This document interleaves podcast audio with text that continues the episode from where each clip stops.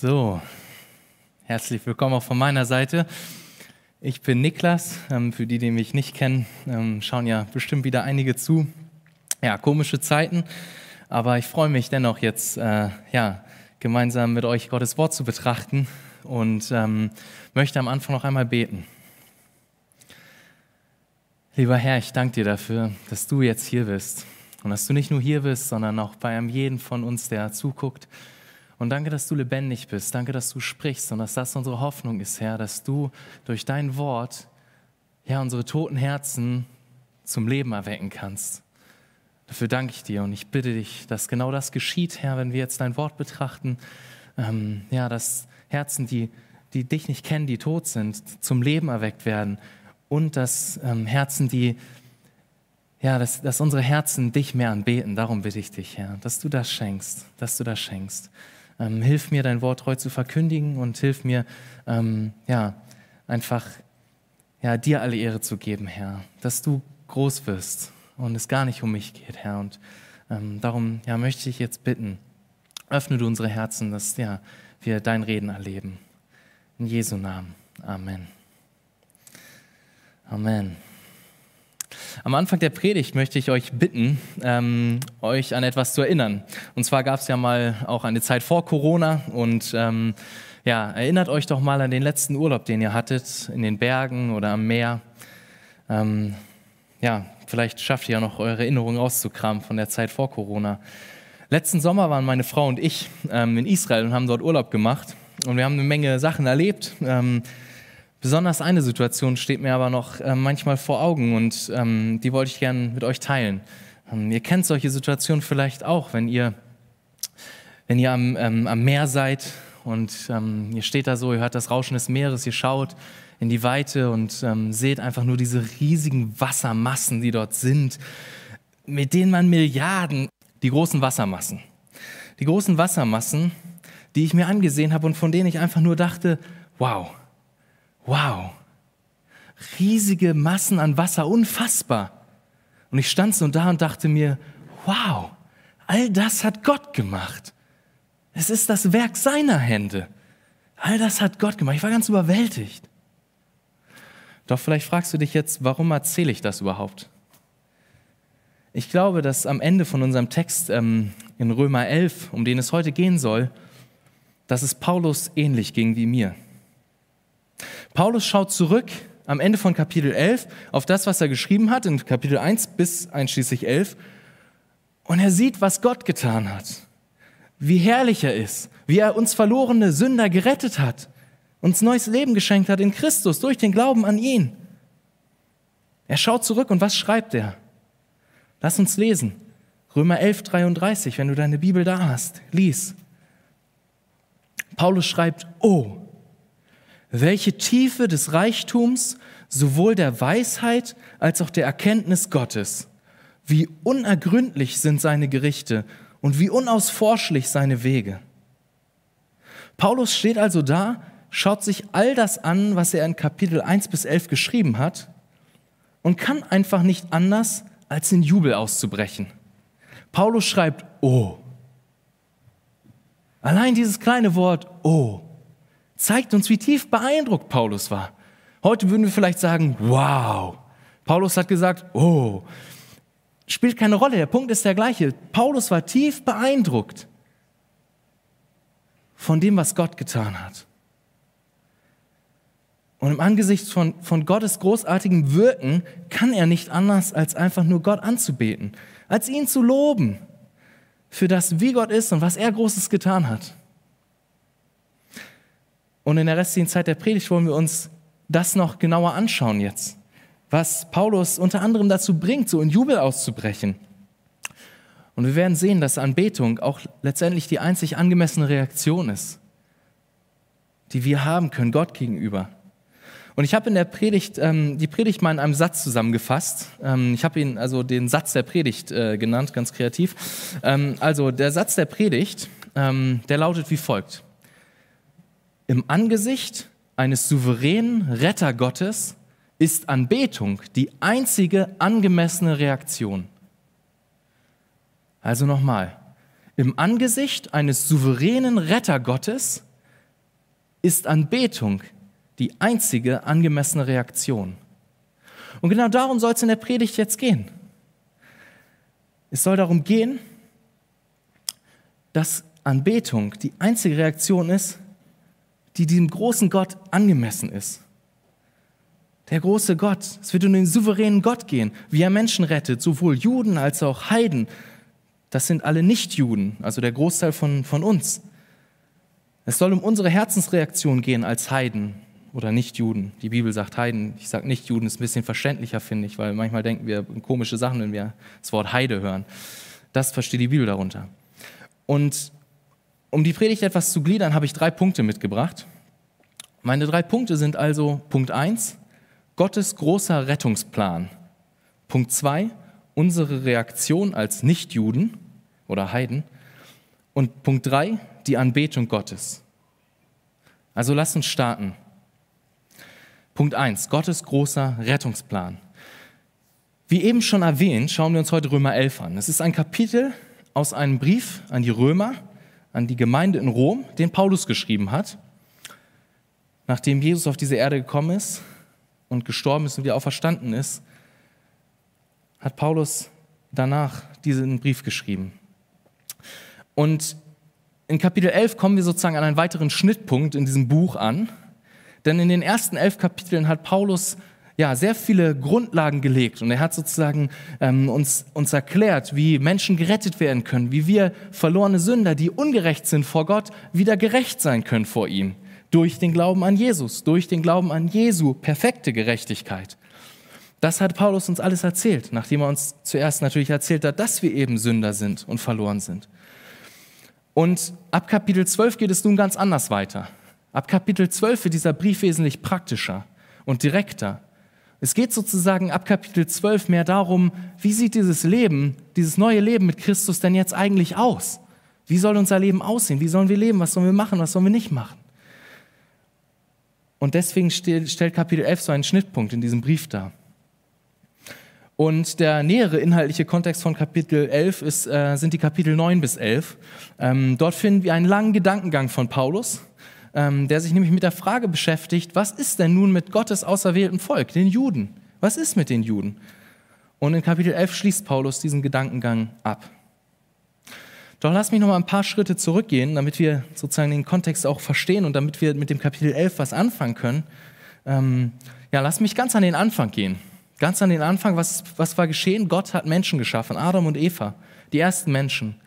Aber sie haben gegen Gott rebelliert. Gott hat ihnen gesagt, esst nicht von dem Baum. Was haben die Menschen gemacht? Sie haben von dem Baum gegessen. Und seitdem ist Sünde in dieser Welt. Seitdem ist der Tod in dieser Welt.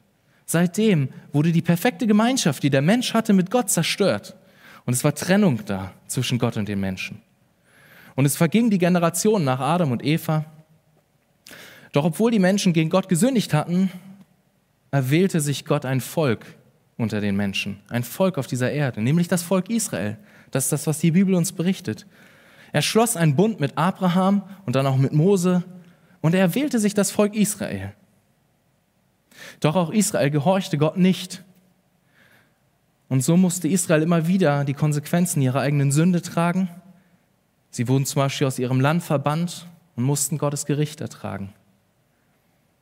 Gleichzeitig erwarteten die, die Juden auch einen Messias, einen Retter, der sie von ihrer Sünde retten würde, der sie befreien würde und Israel wiederherstellen würde. Und genau diesen Retter hat Gott gesandt. Als die Zeit erfüllt war, kam Jesus in diese Welt. Jesus, der Messias, der Retter, kam in diese Welt. Das ist das, was wir an Weihnachten feiern. Doch was machten die Juden? Sie lehnten ihn ab. Außer Einzelne lehnten die Juden ihn ab. Sie wollten ihn nicht haben und mehr noch, am Ende haben sie ihn sogar gekreuzigt. Sie haben ihn sogar gekreuzigt. Das ist das, was wir an Ostern feiern. Aber das ist noch nicht die ganze Wahrheit von Ostern. Denn Jesus blieb nicht im Grab. Er stand wieder auf von den Toten und besiegte damit den Tod und die Sünde. Und obwohl Jesus der Messias der Juden war und kam, um sie zu retten, haben sie ihn abgelehnt. Und obwohl Jesus, wie gesagt, der Messias der Juden war, war es doch Gottes Plan, dass sie ihn ablehnen würden, damit Jesus sterben kann für die Sünde und von den Toten auferstehen kann, die Sünde besiegen kann. Und nun, in dieser jetzigen Zeit, rettet Gott Menschen aus allen Völkern. Er rettet all die, die an Jesus glauben. Auch dich und mich, der du an Jesus glaubst und deine Hoffnung auf ihn setzt. Doch wie kommt es nun, dass Gott auf einmal Menschen aus allen Völkern rettet und nicht nur die Juden? Gott hat sich doch das Volk der Juden auserwählt. Was hat es damit alles auf sich? Das sind einige Fragen, mit denen sich Paulus in Kapitel 9 bis 11 beschäftigt. Paulus hatte einige Grundlagen gelegt und uns einige Punkte gelernt, gelehrt, die auch wichtig sind, damit wir jetzt Kapitel 11 verstehen. So ging es zum Beispiel in Kapitel 9 darum, dass Gott souverän ist, dass er sich ein Volk ausgesucht hat, nämlich die Juden. Nicht, weil die Juden ein besonders tolles Volk waren oder weil sie irgendwie besser waren als andere, nein, sondern einfach, weil Gott sie ausgewählt hat. Das ist die ganze Wahrheit. Gott hat sie ausgewählt. Aus Gnade. Wir sehen also, dass Gott souverän ist und rettet, wen er will. Kann er ja auch machen, er ist Gott. Und wie ich eben auch schon erwähnt hatte, haben die Juden Gott verworfen. Die Juden haben keine Gerechtigkeit vor Gott bekommen. Sie stehen vor Gott nicht als gerecht da. Aber warum? weil sie durch das Gesetz versucht haben, gerecht vor Gott zu sein. Sie haben versucht, durch das Halten des Gesetzes, durch ihre eigenen Anstrengungen, durch ihre eigenen Maßstäbe und auch durch Gottes Gesetz, versucht, Gerechtigkeit zu erlangen vor Gott. Aber das geht nicht. Denn wenn wir ein Gesetz brechen, eine Kleinigkeit, haben wir alles gebrochen. Und der perfekte Gott, der heilige Gott, duldet keinen Fehler in seiner Gegenwart. Denn wir können Gerechtigkeit nur erlangen, wenn wir an Jesu perfekte Gerechtigkeit glauben. Jesus, der ein perfektes Leben gelebt hat, ohne Sünde. Und wenn wir an diesen Jesus glauben, dass er für unsere Sünden gestorben ist, dann bekommen wir Gottes perfekte Gerechtigkeit und wir sind angenommen vor Gott. Doch Gott hat sich stets einen kleinen Überrest innerhalb des Volkes der Juden übrig behalten, heißt es auch. Ein Überrest, der wirklich gläubig war der Jesus angenommen hat, ein Teil der Juden. Der Großteil der Juden hat, hat Gott abgelehnt. Aber Gott hat sich einen Teil übrig behalten, die an ihn glauben. Und dadurch, dass die Juden Jesus abgelehnt haben, ist noch etwas passiert. Dadurch hat Gott angefangen, die Heiden, also die Nichtjuden, also alle anderen Völker, im besonderen Maße zu segnen. Nämlich dadurch, dass jetzt Menschen aus allen Nationen, die an Jesus glauben, gerettet werden, ewiges Leben haben, einmal in den Himmel kommen werden, Gemeinschaft haben mit Gott. Das kam dadurch, dass die Juden Jesus abgelehnt haben. Und in genau diesen Kontext spricht nun unser Kapitel hinein, unser Kapitel 11. Und unser Kapitel 11 startet mit einer Frage. Und zwar lasst uns lesen am Anfang von Römer 11. Was sagt Paulus da? Er sagt, Vers 1, ich frage nun, hat Gott etwa sein Volk verstoßen? Das sei ferne oder auf gar keinen Fall. Denn auch ich bin ein Israelit aus dem Samen Abrahams, aus dem Stamm Benjamin. Gott hat sein Volk nicht verstoßen, das er zuvor ersehen hat.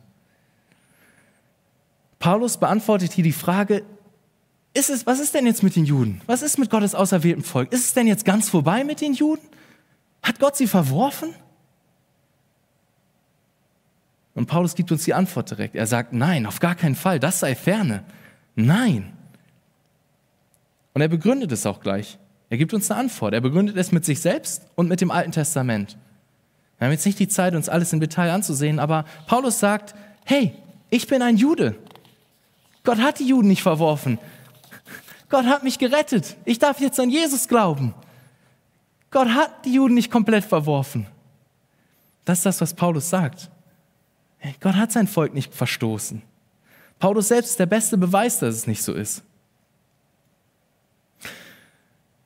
Und in den nächsten Versen, die dann kommen, beschreibt, beschreibt er, dass Gott sich schon damals ein Überrest übrig behalten hat innerhalb der Juden. Und aus dieser Tatsache und der Tatsache, dass er selbst ein Jude ist, der von Gott gerettet wurde, schließt er dann in Vers 5. Lass uns auch den lesen. Vers 5. So ist nun auch in der jetzigen Zeit ein Überrest vorhanden aufgrund der Gnadenwahl. Gott hat also auch jetzt, in der jetzigen Zeit, noch einen Überrest in dem Volk der Juden. Ein, ein Überrest an Juden, den er rettet, den er gnädig ist, die er in seiner Gnade auserwählt hat. Wir haben auch in unserer Gemeinde lebende Beispiele dafür, dass Gottes Gnade unter seinem Volk, unter den Juden nicht aufgehört hat, sondern dass auch einzelne Juden zum Glauben an Jesus kommen. Doch was ist mit dem Großteil der Juden in der heutigen Zeit? Sie sind unter dem Gericht Gottes, sagt unser Text. Gott hat sie verstockt. Was sowas heißt wie Gott hat sie blind gemacht für die Wahrheit. Ein Gericht Gottes. Lass uns reinschauen, Verse 7 und 8. Da steht dort. Paulus schreibt, wie nun? Was Israel sucht, das hat es nicht erlangt, die Auswahl aber hat es erlangt. Die übrigen dagegen wurden verstockt. Wie geschrieben steht, Gott hat ihnen einen Geist der Betäubung gegeben, Augen, um nicht zu sehen und Ohren, um nicht zu hören, bis zum heutigen Tag. Das ist Gottes Gericht an den Juden in der heutigen Zeit. Nur ein Überrest, ein Teil des Volkes, das Gott sich auserwählt hat, ein Teil des Volkes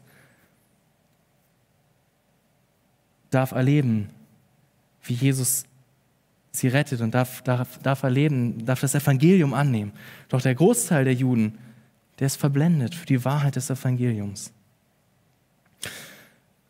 Und in den nächsten Versen macht Paulus etwas deutlich, was ich auch eben schon erwähnt habe, nämlich dadurch, dass die Juden Christus abgelehnt haben, wurde den Heiden etwas zuteil, heißt es. Lasst uns reingucken in Vers 11 und 12. Paulus schreibt, ich frage nun, sind sie denn, also die Juden, sind sie denn gestrauchelt, damit sie fallen sollten? Das sei ferne oder auf gar keinen Fall, sondern durch ihren Fall wurde das Heil den Heiden zuteil, um sie zur Eifersucht zu reizen. Wenn aber ihr Fall der Reichtum der Welt und ihr Verlust der Reichtum der Heiden geworden ist, wie viel mehr ihre Fülle.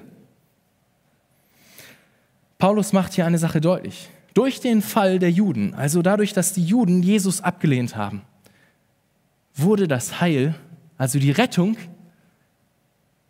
den Heiden zuteil, also den Nichtjuden. Wahrscheinlich der Großteil von uns, wenn wir nicht zufällig ein Jude sind. Wir haben gewaltigen Segen bekommen dadurch, dass die Juden gefallen sind, heißt es. Denn nun können wir auch als Nichtjuden Rettung haben. Das ist nicht selbstverständlich, sagt unser Text. Denn eigentlich sind die Juden Gottes auserwählte Volk, Gottes auserwähltes Volk. Und die Frage, die ich dir an diesem Punkt stellen will, ist diese. Glaubst du an Jesus? Glaubst du an ihn? Glaubst du daran, dass er dein Retter ist? Dass er deine, deine einzige Hoffnung ist auf Gerechtigkeit vor Gott. Dass er die Trennung, die zwischen dir und Gott herrscht, überwindet. Indem er nämlich selber sein Leben am Kreuz gegeben hat. Sein Leben hingegeben hat. Glaubst du das? Oder glaubst du immer noch, dass du ein Mensch bist, der, der eigentlich ganz gut ist? Der eigentlich nicht viel Schlimmes macht? Dann will ich dich ermutigen, denk nochmal scharf nach und schau in die Bibel, denn sie sagt dir ganz, ganz klar, wir sind nicht gut.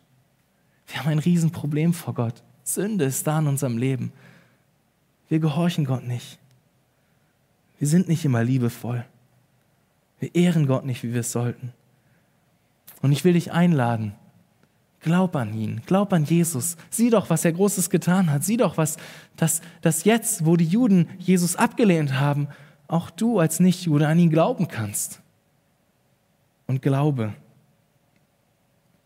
Gott rettet all die, die, die ihre Hoffnung auf ihn setzen, die an ihn glauben. Lasst uns zum zweiten Punkt kommen.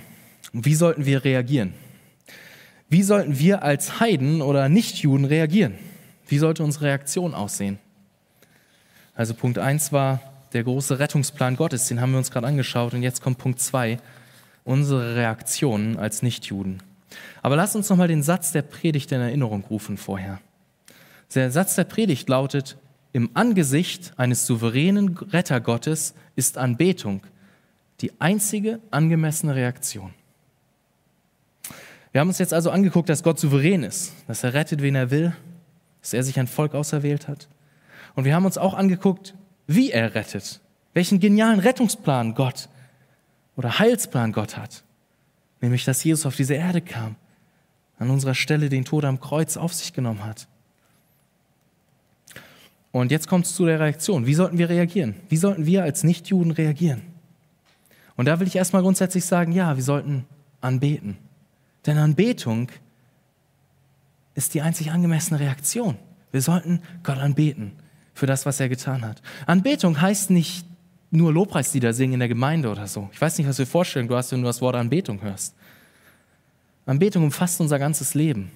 Es ist nicht, dass wir 24-7 umherlaufen und Lobpreislieder singen oder vor uns her summen. Das ist nicht, was, was Gott meint, dass unser, wenn er sagt, dass unser ganzes Leben Anbetung sein soll.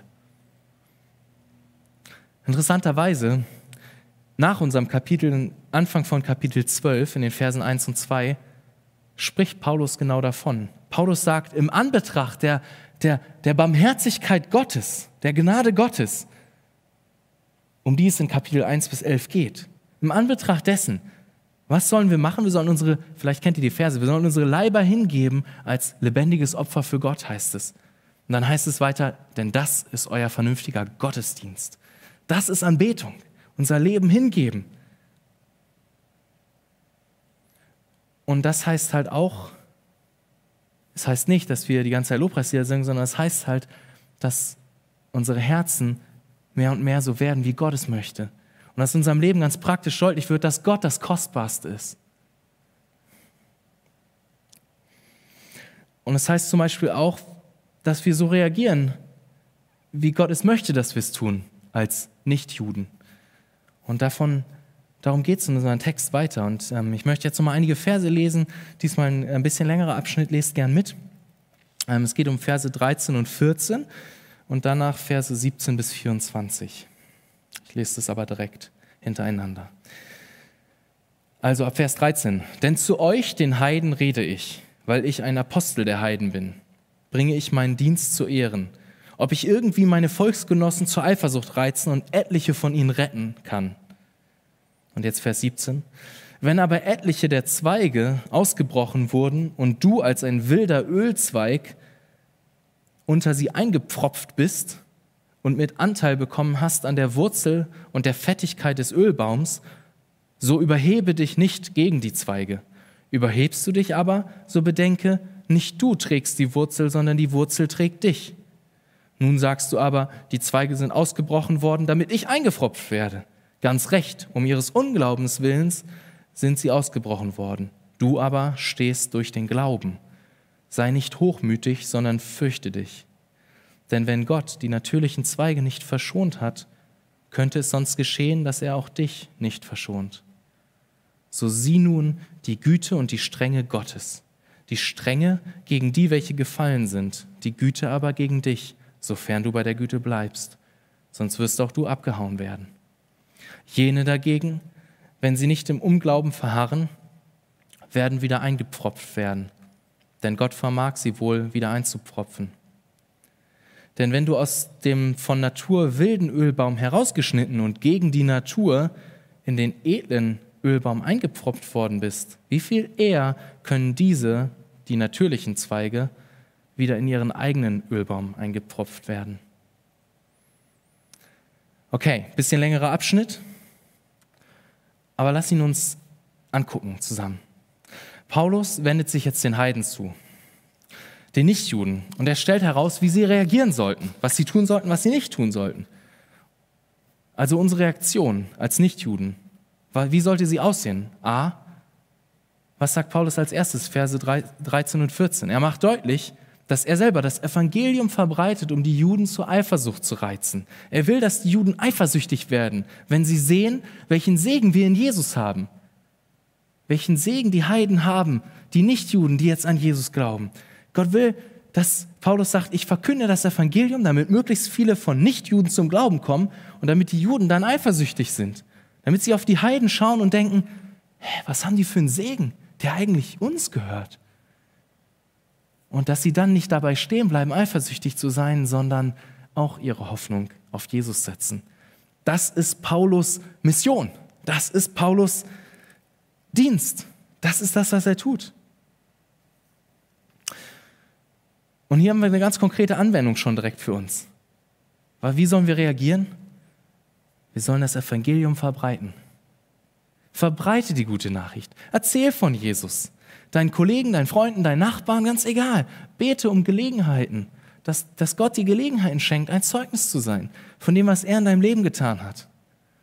Bete darum, dass du diese Gelegenheiten bekommst und dann sei auch offen für diese Gelegenheiten, sie wahrzunehmen. Gott rettet Menschen, doch er will dich und mich dafür benutzen, dafür gebrauchen, sodass die Juden mehr und mehr sehen, welcher Segen in auch uns Heidens, uns Nichtjuden zuteil geworden ist, sodass sie umkehren. Nächster Punkt. Wie sollten wir reagieren als, Nicht, äh, als Nichtjuden? B. Unsere Reaktion. Gerade ein Punkt beendet, jetzt kommt der nächste Punkt. Unsere Reaktion, kein Raum für Überheblichkeit. Wie sollen wir reagieren als nicht, als nicht, äh, als nicht als Heiden? Paulus benutzt jetzt ein Bild von einem Ölbaum, haben wir gerade gelesen. Besser gesagt von zwei Ölbäumen. Der eine ist ein kultivierter Ölbaum, ein edler Ölbaum, ein gepflegter, ein, ein angepflanzter Ölbaum. Und das sind die Juden. Es ist ein Ölbaum, den Gott selber kultiviert hat, den er gehegt und gepflegt hat. Die Wurzeln, von denen auch die Rede ist, das sind die Patriarchen, das sind die Glaubensväter, Abraham, Isaak, die von Gott Verheißungen bekommen haben. Und dann gibt es noch den wilden Ölbaum. Der wilde Ölbaum, das sind die Heiden, also die Nichtjuden. Also du und ich höchstwahrscheinlich.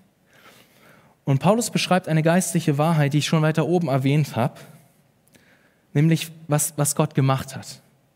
Gott hat Israel verstockt, also diesen edlen Ölbaum, der hat nämlich Gott abgelehnt, der, den hat Gott verstockt. Und was hat er dann gemacht? Er hat einige Zweige herausgebrochen, den Großteil der Juden. Er hat sie verstockt, er hat sie blind gemacht und er hat auf der anderen Seite von diesem wilden Ölbaum, der die Heiden sind, dort hat er Zweige genommen und hat sie in diesen edlen Ölbaum hineingepfropft oder transplantiert, könnte man sagen. Ist vielleicht ein bisschen einfacher, außer ihr seid ähm, Baumkenner oder Gärtner oder keine Ahnung. Ähm, ich nicht so, aber sozusagen mit Transplantieren kann ich mehr anfangen.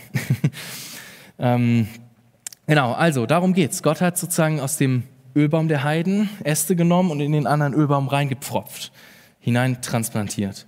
Und das ist das, was Gott gemacht hat. Und er beschreibt eine geistliche Realität, die ich eben schon erwähnt habe. Gott hat das Heil, was eigentlich den Juden gehörte, nun auch den Heiden zuteil werden lassen. Er hat die Äste rausgebrochen, hat sie da wieder reingesteckt und sie wachsen lassen. Und jetzt haben diese Äste, die eigentlich aus dem wilden Ölbaum sind, auf einmal Anteil an der, an der saftigen Wurzel, an den Verheißungen, den, die, die Gott den, den Glaubensvätern gegeben hat von Volk Israel. Daran haben wir auf einmal Anteil als Nichtjuden. Das ist das, was Gott getan hat. Das ist das Bild. Und Paulus macht nun eine Anwendung, die ihm sehr wichtig ist, denn er wiederholt sie mehrmals in dem Kapitel. Wir gucken uns nicht alle Male an, wo er das wiederholt, aber wenn ihr selber das nochmal durchlest, ist es mehrmals. Gott sagt, dass wir eine Sache genau nicht machen sollen als Nichtjuden, also Teil von diesem Baum hier. Sollen wir eine Sache nicht machen. Und zwar was? Schaut rein. Wir sollen uns nicht überheben, heißt es in Vers 18. Wir als Heiden, also als Nichtjuden, sollen nicht den Juden gegenüber denken, wir sind etwas Besseres, weil Gott hat dich rausgebrochen und mich da reingepfropft. Nein, so sollen wir nicht denken. Denn die Wurzel ist es, die uns trägt und nicht die Zweige sind es, die die Wurzel tragen, sagt, sagt Paulus hier. Nicht die Zweige sind so toll, nicht wir sind so toll, dass wir jetzt in diesem Ölbaum sind. Nicht wegen uns ist der Ölbaum ein guter Ölbaum, sondern der Ölbaum ist ein guter Ölbaum, weil da eine Wurzel ist, die Gott gesegnet hat, weil da Verheißungen sind, die Gott den Glaubensvätern gegeben hat, an denen wir jetzt auf einmal Anteil haben dürfen. Das ist das Bild. Und meine Frage an dich ist jetzt ganz konkret. Denkst du, du bist was Besseres? weil du an Jesus glaubst? Denkst du, dass du besser dran bist als die Juden, weil du jetzt Anteil hast an den Segnungen, die eigentlich die Juden bekommen haben? Oder allgemeiner gefasst, glaubst du, dass du was Besseres bist, da du, du, der du jetzt an Jesus glaubst, als dein Arbeitskollege, der nicht an Jesus glaubt? Nein, du bist nichts Besseres. Du bist nur besser dran, weil Gott dir gnädig war. Sei nicht stolz. Prüf deine Haltung. Überhebe dich nicht, sondern sei dankbar. Da ist, kein, da ist auch kein Raum dafür, deine eigene Rettung für selbstverständlich zu nehmen. Erinnere dich, wie es in unserem Text auch in Vers 20 heißt. Du stehst durch den Glauben. Durch den Glauben, der auch nur ein Geschenk ist von Gott. Es ist nicht dein Verdienst, nicht dein, eine Anstrengung, dein Tun. Nein, es ist seine Gnade. Du darfst ihn dafür anbeten. Und wir als Nichtjuden dürfen es nicht für selbstverständlich nehmen, dass wir auf einmal teilhaben dürfen an diesem Segen von dem Baum. Da ist nur Raum für demütige Dankbarkeit. Und ich weiß nicht, wie es dir geht, aber vielleicht denkst du dir, hm, okay, irgendwie, ich, Gott hat mich gerettet und ich bin dankbar. Und ja, das ist auch gut, du darfst dankbar sein. Aber mich hat das in der Vorbereitung nochmal ganz neu, neu gepackt, dass Gott eigentlich diesen Baum gesegnet hat und dass ich nicht da raus bin eigentlich, sondern ich bin aus dem wilden Ölbaum. Ich bin ein Nichtjude und Gott hat mich trotzdem gerettet. Und ich darf auf einmal Anteil haben an den Verheißungen, die Gott den Juden gegeben hat. Wow, wie genial ist Gott.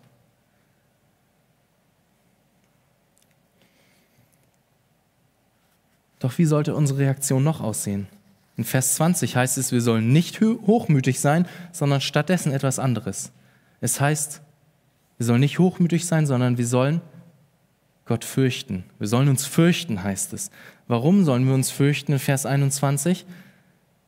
Es steht hier auch, weil, weil auch wir wieder abgehauen werden könnten. Abgehauen von dem Ölbaum, von der Quelle des Segens wieder abgeschnitten. Und hier ist es wichtig, dass wir den Text richtig verstehen, dass wir in dem Bild bleiben, was Gott benutzt. Gott redet über die Heiden und über die, über die Juden, also Heiden und Juden. Er redet nicht auf einmal über dich als individuellen Gläubigen, der du an Jesus glaubst. Gott spricht hier nicht davon, dass du, der du an Jesus glaubst, auf einmal deinen Glauben wieder verlieren könntest und abgehauen wirst oder so. Nein, das würde überhaupt nicht in das Bild passen, was Gott benutzt. Gott spricht ja nicht von zu einzelnen Christen hier, er spricht über die Heiden und über die Juden. Heiden, Juden. Darum geht's.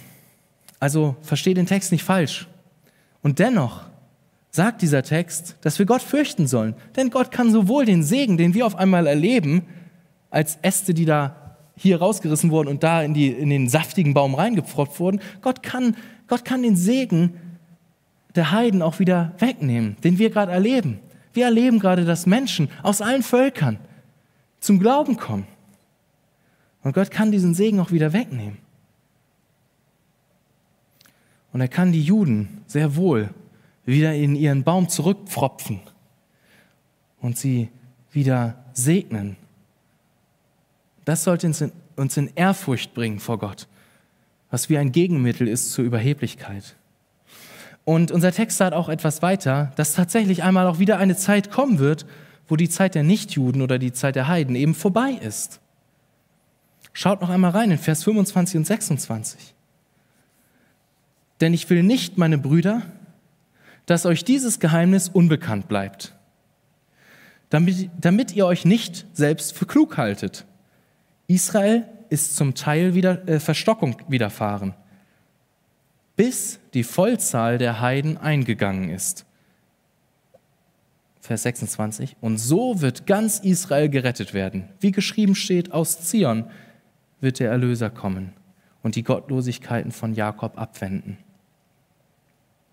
Was steht hier? Paulus redet davon, dass er nicht will, dass uns das Geheimnis unbekannt ist. Und wenn wir Geheimnis hören, dann ist das meistens nicht das, was das Neue Testament meint, sondern ein Geheimnis ist im Neuen Testament meistens etwas, was bis dahin unbekannt war und jetzt klar geworden ist. Nicht, wenn wir an Geheimnis denken, etwas Mysteriöses, was irgendwie immer noch alles total unklar ist. Das ist nicht das, was hier gemeint ist, sondern, sondern was ist das, was, was Paulus meint? Er sagt es uns ja. Wir sollen uns selbst nicht für klug halten.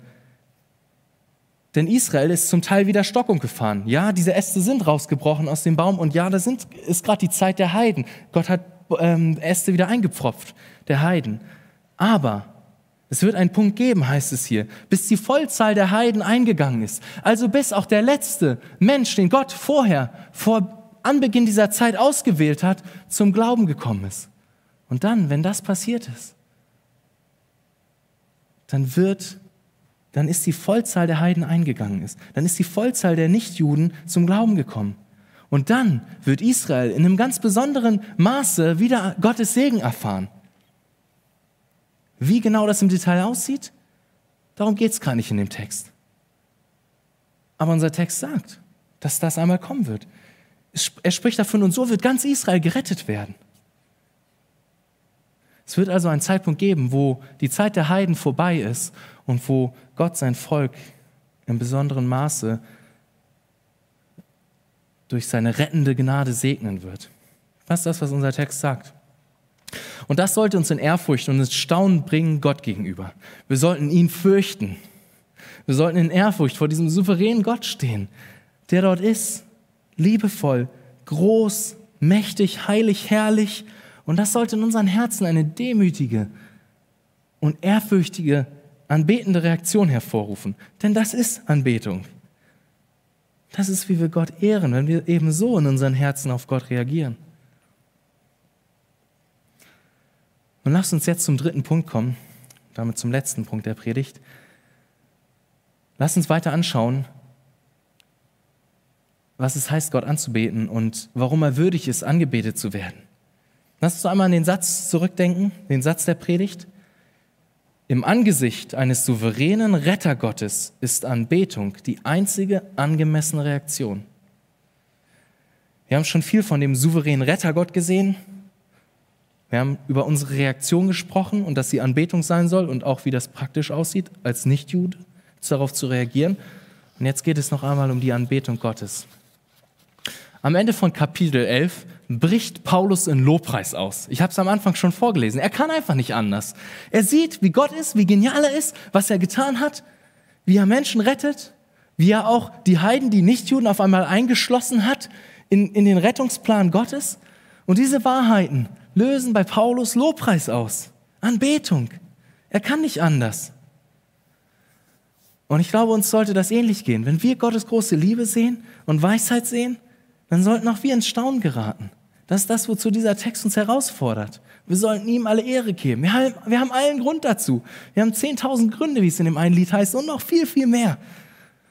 Lass uns noch mal, lass mich noch mal ein, einige Punkte kurz aus diesem Text herausheben, und ich bete, dass Gott in deinem und in meinem Herzen Anbetung wachsen lässt, dass er uns kostbarer wird. Ich möchte mit Gottes Liebe anfangen.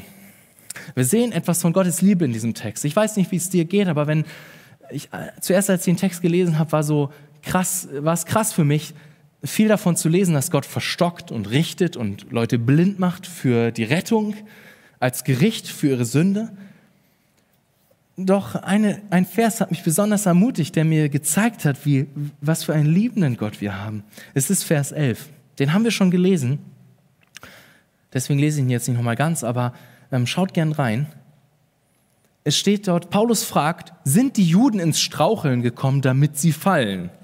Mit anderen Worten, war es Gottes Absicht, die Juden ins Straucheln zu bringen, damit sie hinfallen? So wie als wenn ich dir das Bein stelle und ich mache das, damit du hinfällst und damit du am Boden liegst und das war's. Das ist die Frage, die Paulus aufwirft. Ging es Gott darum? Ging es Gott darum, sie ins Straucheln zu bringen, damit sie fallen und that's it? Paulus beantwortet uns die Frage, er sagt nein, sondern durch den Fall der Juden. Dadurch, dass die Juden gefallen sind, dadurch, dass sie Jesus abgelehnt haben und Gott diese Zweige hier herausgebrochen hat, dadurch konnten die Heiden aus dem wilden Ölbaum da reingepfropft werden. Und dadurch haben die Heiden, die Nichtjuden, auf einmal Anteil an den Segnungen Gottes. Doch es geht noch weiter. Warum hat Gott das gemacht? Warum hat er diese ganzen Äste da reingepfropft? Und warum haben jetzt nun die Heiden auf einmal das Heil, die Nichtjuden das Heil, nämlich die Rettung in Christus? Was ist Gottes Absicht? Unser Text sagt es, Vers 11. Sie, die Juden sollten da nicht stehen bleiben. Es steht, damit die Juden zur Eifersucht gereizt werden. Darum geht es Gott. Es geht Gott darum, dass die Juden, die da rausgebrochen wurden, jetzt sehen, wow, krass, da sind auf einmal die Heiden und sie, sie werden von Gott gesegnet durch die Segnungen, die eigentlich uns gehören. Und wenn sie das sehen, sollen sie eifersüchtig werden. Und sie sollen sich hinwenden zu Jesus. Das ist Gottes Absicht. Und als ich das gesehen habe, kam ich ins Staunen, weil ich dachte, krass, nein, Gott hat eine liebende Absicht. Er will retten. Ja, Gott ist auch Richter, ja, das sehen wir auch in dem Text, aber seine Absicht ist zu retten. Er, er lädt ein. Gott, Gottes Absicht ist eine rettende, eine liebende Absicht. Er rettet die Nichtjuden und er tut dies, damit die Juden auch gerettet werden und sich hinwenden zu Jesus. Gott ist wirklich voller Liebe und er will Menschen retten. Das ist in seinem Herzen, dafür dürfen wir ihn anbeten. Doch schauen wir uns noch einen Punkt an. In Vers 22, lass ihn uns lesen nochmal, da steht, so sieh nun die Güte und die Strenge Gottes. Die Strenge gegen die, welche gefallen sind, die Güte aber gegen dich, sofern du bei der Güte bleibst, sonst wirst du auch abgehauen werden. Bei Gott kommen viele Eigenschaften zusammen. Und auch hier sehen wir etwas, das heißt, sieh die Strenge, also die Güte und die Strenge Gottes. Es sind zwei Eigenschaften, die nicht auf den ersten Blick so super vereinbar sind oder die so super zusammenpassen. Doch das sehen wir öfter. Ähm, zum Beispiel auch in Johannes 1, Vers 14 heißt es nämlich über Jesus, dass er voller Gnade und voller Wahrheit war. Jesus ist voll gnädig und voller Wahrheit. Oder wie es in unserem Text heißt, Gott ist ein gütiger Gott und er ist auch ein strenger Gott. Gott ist ein gütiger Gott. Er steht dort mit offenen Armen und lädt ein, dass wir zu ihm kommen und die Rettung, die in Jesus ist, annehmen. Gott hat sich entschlossen, obwohl die Juden sein auserwähltes Volk sind, auch uns Nichtjuden zu retten. Was eine Güte! Gott ist ein gütiger und ein gnädiger Gott. Er lädt mit offenen Armen dich und mich ein. Dass wir ihm vertrauen, dass wir seine Rettung annehmen Rettung von der Sünde, Rettung von der Schuld, die uns von Gott trennt, das ist Gnade, ohne unser Tun. Wir müssen nichts dafür tun. Doch Gott ist auch ein strenger Gott, heißt es. Gott ist auch ein Richter. Auch das sehen wir in unserem Text. Er wird Sünde nicht ungestraft lassen. Und so kannst du dir genauso gewiss sein, dass wenn du Jesus nicht annimmst und wenn du einmal stirbst und vor Gott stehst, dann wird Gott nicht beide Augen zudrücken und er wird nicht sagen, ach, egal. Nein, Gott ist ein richtender, ein strenger Gott, ein gerechter Gott. Und du kannst dir gewiss sein, dass wenn du einmal vor Gott stehst und nicht auf Jesu Gerechtigkeit, sondern auf deine eigene Gerechtigkeit vertraust, dann wird Gott dich bestrafen für deine Schuld, für deine Sünde. Deswegen gibt es die Hölle, ein Ort ewiger Qual, ewigen Schmerzes, ein Ort der Strafe für alle die, die Gottes Rettung in Jesus nicht annehmen. Doch auf der anderen Seite, auf der anderen Seite, wenn du als, wenn du deine Hoffnung auf Jesus setzt und ihm vertraust, dann wirst du Gottes Güte in Ewigkeit zu schmecken bekommen. Dann wirst du es in Ewigkeit zu spüren bekommen, wie es in Epheser 2, Vers 7 zum Beispiel heißt. Er wird dir seine Güte, seine Barmherzigkeit zeigen Daraus wird die Ewigkeit bestehen. Geh an die Güte und die Strenge Gottes und bete ihn an für das, wie er ist. Und lass uns als letzten Punkt nochmal den Rest, äh, den, den Rest, den, das Ende ähm, des Kapitels anschauen. Lass uns noch einmal Verse 33 bis 36 lesen. Paulus hier. Oh. Oh welche Tiefe des Reichtums, sowohl der Weisheit als auch Erkenntnis Gottes. Wie, unaus, wie unergründlich sind seine Gerichte, wie unausforschlich sind seine Wege. Denn wer hat den Sinn des Herrn erkannt? Oder wer ist sein Ratgeber gewesen? Oder wer hat ihm zuvor, ihm etwas zuvor gegeben, dass es ihm wieder vergolten werde? Denn von ihm und durch ihn und für ihn sind alle Dinge. Ihm sei die Ehre in Ewigkeit. Amen. Gott ist unendlich reich. Ihm gehört alles. Es ist nichts da auf dieser Welt, was du ihm geben könntest, was nicht ihm schon gehört. Nichts. Nicht deine Zeit, nicht dein Leben, nicht irgendein Besitz auf dieser Erde, nichts. Ihm gehört alles, er ist unendlich reich. Doch da ist auch eine unerschöpflicher, ein unerschöpflich tiefer Reichtum steht hier an Weisheit und Erkenntnis Gottes. Gott weiß alles. Er kennt jeden Fakt auf dieser Erde. Er ist klüger als die klügsten Wissenschaftler. Er durchdringt alles, versteht alles, weiß um alles. Er ist Gott. Seine Wege sind unerforschbar, sind nicht erforschbar. Sie sind einfach zu hoch für uns, wie es auch schon in Jesaja heißt. Jesaja 55. Seine Handlung, sein Ratschluss, sein Wille ist unergründlich. Es ist einfach nur herrlich. Er ist genial. Das ist Gott. Und Paulus schließt mit der Aussage, denn von ihm und durch ihn und für ihn sind alle Dinge. Ihm sei die Ehre in Ewigkeit. Amen. So ist Gott. Er ist souverän, er ist Herrscher über alles. Gott ist souverän über all das, was geschieht. Von ihm sind alle Dinge, heißt es. Es ist nicht ein Haar auf deinem Kopf, was zu Boden fällt, ohne dass es durch Gott geschieht. Ohne dass alle Dinge, auch das, dein kleinstes Haar von, von Gott ist. Es bewegt sich kein Elektron, und es gibt ja noch viel, viel mehr kleinere Teile, aber da kenne ich mich auch nicht so aus. Es bewegt sich nichts, nichts in diesem Universum, ohne Gott. Von ihm sind alle Dinge. Nicht alle Dinge, aber das und das nicht. Nein, steht da nicht. Es steht da alle Dinge. That's it, period, Punkt. Von ihm sind alle Dinge. Und auch durch ihn sind alle Dinge, steht hier. Gott erhält alles. Gott ist Gott. In Hebräer 1, Vers 3 heißt es, dass Gott alle Dinge durch die Kraft seines Wortes erhält. Und wenn er aufhören würde, das zu tun, Sekunde für Sekunde, würde alles hier in sich zusammenfallen. Du und ich, alles, was hier steht, alles, sofort. Durch ihn sind alle Dinge.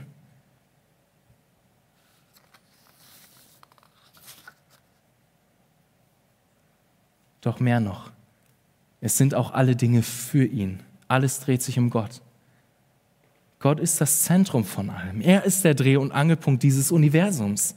Völlig egal, was du davon hältst, völlig egal, ob du an ihn glaubst oder nicht, das ist Fakt. Es existiert alles für Gott. Es geht um ihn, nicht um dich. Es geht um ihn. Ihm sei alle Ehre in Ewigkeit. Wow, was für einen großen Gott haben wir.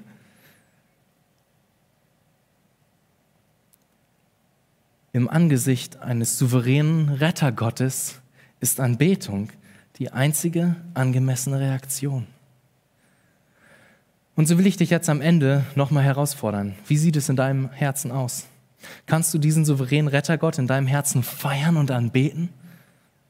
Tust du das? Und wenn nicht, warum nicht? Was hindert dich? Was raubt dir die Freude an ihm? Denk darüber nach. Denn diese Frage ist entscheidend. Gott ist würdig, angebetet zu werden. Und ich glaube, dass Gott durch diesen Römerbrief und durch die ersten elf Kapitel, besonders auch durch Kapitel 9 bis 11, genau diese Reaktion in unseren Herzen hervorbringen will. Und ich wünsche mir für dich und für mich, dass wir sagen können, im Angesicht meines souveränen Rettergottes ist Anbetung meine Reaktion. Lasst uns beten. Lieber Vater im Himmel, ich danke dir dafür, dass du so unendlich groß bist. Gott, von dir, durch dich und für dich sind alle Dinge, die existieren. Du bist unendlich groß, unglaublich groß. Ich danke dir dafür. Ich bitte dich so sehr, dass du schenkst, dass du in unseren Herzen Anbetung wachsen lässt, dass du uns kostbarer bist, dass die Freude an dir tiefer wird auch durch das, was wir jetzt gelesen haben, auch durch, auch durch deinen genialen Heilsplan.